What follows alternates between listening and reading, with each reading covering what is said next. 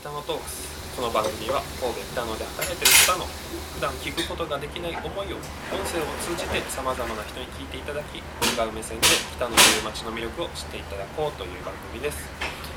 第41回ボリューム3本日もグリーンヒルさんをご紹介します。グリーンヒルのよしこさんハンキーさんビビちゃんよろしくお願いします。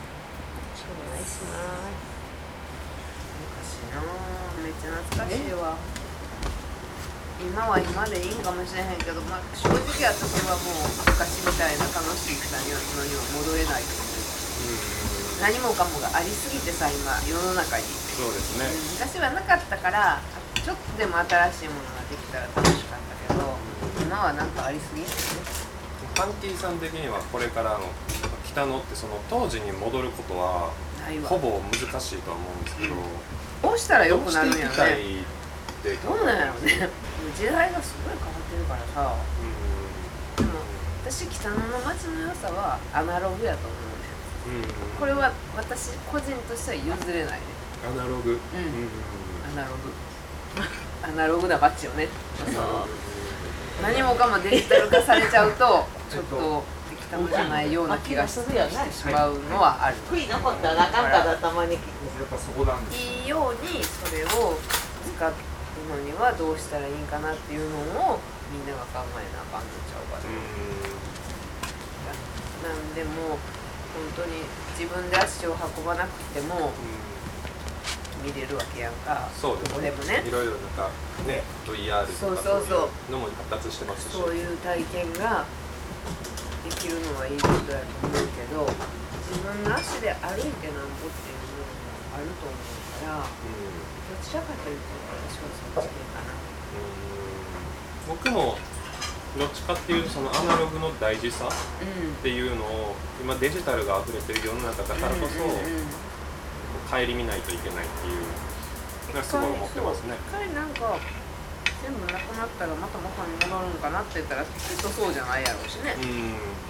あの時はあの時の良さがあってこれからはこれからの良さがあると思うけどとこの北の街っていうのはヨーロッパの古い街と一緒でロボットが歩いても似合わん。街だと思うね絶対似合わないと思うけどだからそこで若い人たちがどん。な風にこの街を若い人たちはこの街をどん。な風な街にしたいのかっていうのをあん。ま考えてはるのか考えてないのかわかん。ないけど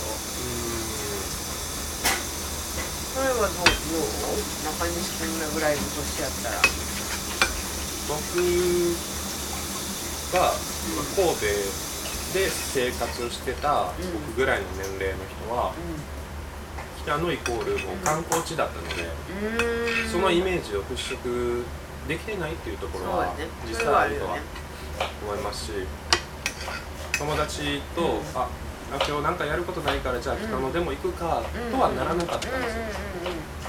じゃあどうしていくかっていうともうひたむきに情報をこういうのがあるよっていうのを伝えていかないといけない、うんどうなってほしいかと。よしこさんはどうなってほしいですか？これから北野来たの？北野っていう街よしこさん自身どうしていきたいか？でもいいです。いやどうなってほしい？うん。難しい。難しいよね。うん今ねえうんそうやね。でももうちょっとやっぱお店は増えてほしいかな。もうちょっとだから賑やかに。そうね。賑やかで田舎と都会の間ぐらいのところでね街はすごく綺麗な街並みでお散歩されてる方すごく多いから私もビビ朝散歩させてるけどもワンちゃん連れて散歩するのもいいしショッピングするのもいいしでまあうちじゃなくてもいいんやけどちょっとお茶飲みに北野まで行くとかね。なんかそんな中多様性っていうか何でもこう何でもここまで来たらちょっとくつろげるみたいな。ねそんな街になってほしいなとは思う。観光の人ばっかりも住民が住みにくいというか、うん、そんなんもあるし、うん、バランスですよね。そうバランス。か観光の人も楽しめるしもう。住んでる方も心が落ち着く街であればいいかなと。地元の人もまあくつろげるというかね。うんふらっと来たのに足が向いたみたいななんかそんな街になってもらった方がいいかな。なんせ空気は綺麗。この辺は。そうですね。うん空気きれいですね。うん。でもうちょっと上の方に私は住んでるんだけどここよりもう一本上に上がるとね本当温度が違うというかちょっと涼しかったりとか、へーあそうなんですか。そう思わない？ね思う。え静かやしね。うん。静かなのは、うん。それはね北野に来てもらわないとわからないことですもんね、なのに来て住んでみないとわかんないおお店でもいいし、おまあ、店はやっぱり一間でもいいけど、ねなんかこう来たのに来たらうんこんなんがあるよみたいなのがやっぱり絶対必要やなと思う。それにはちょっと店が少なすぎね。うん。えそういう何かこう、うんうん。うん。来たのはこうですよみたいなものがない今はないかな。なんていうのかな。ちっちゃなホノルルみたいな。ちっちゃなホノルルって言ったらおかしいけど昔はそんな感じ。あこんなとこにこんなお店がとかこんなとこにこんなお店がみたいなそんなんの走りやったんや。昔そういう街が増えたからかな、うん。どいろんなとこ行ってもいろんな関係ないあまあ一つは飽きたんやろねお客さんも観光客もね多分。もう何十年も続いてる観光地やから変わらないし。うん。やし変わり映えっていうのはなかなかしづらいところではあると。思う、そうだからこその良さっていうのも僕いろんな方に話聞いてて思うのは観光地を一回通り過ぎた観光地っていうそのある意味落ち着いたというかそれでもう一回違う形でもしかしたらなんか面白そうな感じがする。観光客目当ての街じゃなくてね、うん。うん。それこそ神戸市民に対してもっとそうそう。だから本当地元の人地元の人が楽しめないとさ、うまずはね、うんとは思う。だからなんかこう私ら若い時は地元の人から楽しんでたもんね、うんうん。どこ行っても何しててもここの中で遊べたからうん。ご飯も食べれて、お酒も飲みに行ってとかね夜も遅くまでもう地元で遊べたからそういうのがないもんね。全然ないな。アティックとかな。おそうまで。面白い店がない。おそうまでおってもな。ワイワイと。どっちが先なんか分からへんけどね。お客さんが来なくなったからその人らがいなくなったのか。ああまあそそうやれともその店がねなくなったから人が来なくなったのか。どこ行っても知り合いに会うみたいなね。そんな街やったけどまあちっちゃいから。そううん。そういうのがないねで観光客っていうか外からの人もみんな快く受け入れるしね、うんうん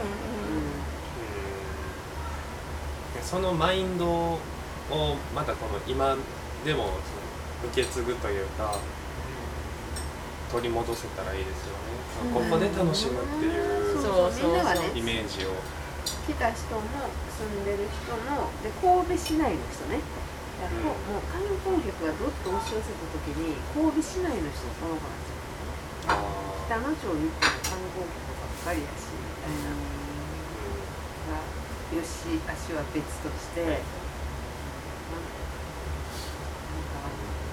なんか観光客が行く街みたいな風になってしまっていた時京都で言ったら清水寺みたいな、うん、そうそうそうそうそうそうそうでも清水寺は結構地元の人も行くんちゃうかな、うんうん、そんなええもんじゃないと思う、私は多分そんな言うたらあの清水寺やったらよかったけど。新京極お土産物通りの。あ大阪で言ったら黒門市場。そうそうそうそうまあ、黒門も地黒門も地の元の人も行くよな、難しいな例新京極やな、えばがむずいですねそう。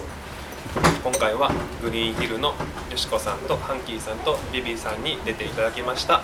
ありがとうございました。ありがとうございます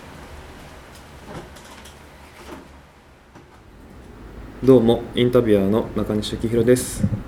今回はグリーンヒルのよしこさんハンキーさんとビビちゃんにお話を伺いました。グリーンヒルさんは48年間北野の移り変わりを間近で、えー見てきたお店でハンキーさんも、えー北野でずっとお仕事をされてたっていうのもありお二人からいろんな北野の話を聞いてこれからどう北野を盛り上げていくかだったりお二人の意見をたくさん聞きました。グリーンヒルさんのオムライスや日替わり定食は本当にボリューミーでまあ味も優しい味になってるので大変美味しかったです。北野を訪れた際にはぜひぜひグリーンヒルさんに遊びに行ってみてください。それではまたお会いしましょう。バイバイ。